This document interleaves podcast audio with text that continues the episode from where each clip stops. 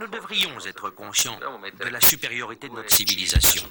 Mr. Berlusconi, Signor Schultz, so che in Italia c'è un, c'è un produttore che sta montando un film sui campi di concentramento nazisti. La suggerirò per il ruolo di Capò. Mr. Berlusconi, giovane e bello e anche abbronzato. È una denuncia che faccio, indignato nel profondo. Questa battaglia è